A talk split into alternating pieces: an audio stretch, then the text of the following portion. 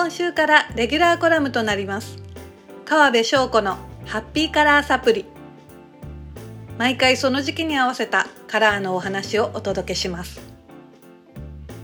今日は6月7日月曜日。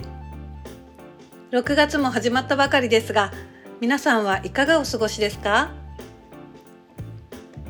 一般社団法人日本カラリスト協会のサイトには6月の色としてバイオレットが掲載されています。梅雨になりアジサイの青みがかった紫を思い浮かべる方もいらっしゃるかもしれません。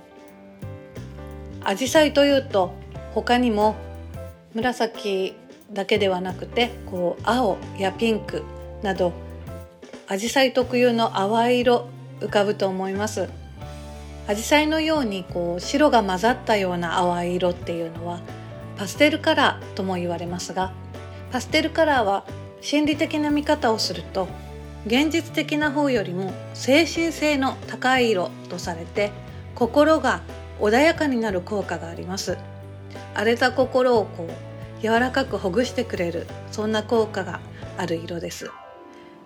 今のような蒸し暑い梅雨の時期を少しでも爽やかにイライラせずに過ごせるのはもしかしたらアジサイのおかげかもしれませんね。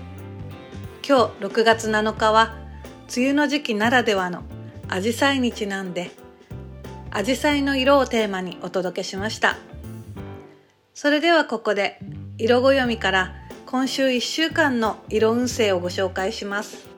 毎日のカラーはそれぞれの日のラッキーカラーです。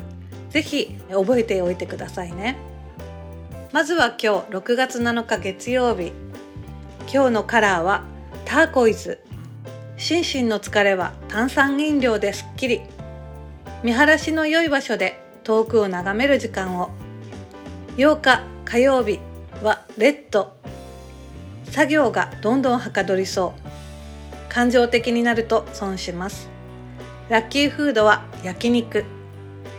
9日水曜日はオレンジ。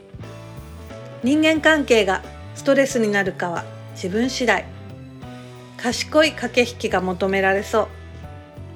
10日木曜日はイエロー。何かが改善されると思える意見は思い切って伝えてみると良き方へと動き出しそうです。11日金曜日はグリーン。雨の日のおうち時間のため家具やインテリアを見直してみませんか？心身がリラックスできる環境づくりを。ラッキーフードはキウイフルーツ。12日土曜日はブルー。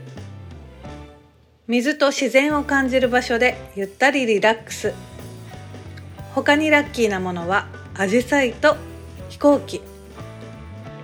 13日日曜日はインディゴ藍色です。心を落ち着かせる日。日本の文化や古い書物。美術品に触れてみませんか？ラッキーフードは納豆ということで1週間のカラーでした。それでは皆様今週もどうぞ素敵な1週間をお過ごしください。川辺翔子のハッピーカラーサプリでした。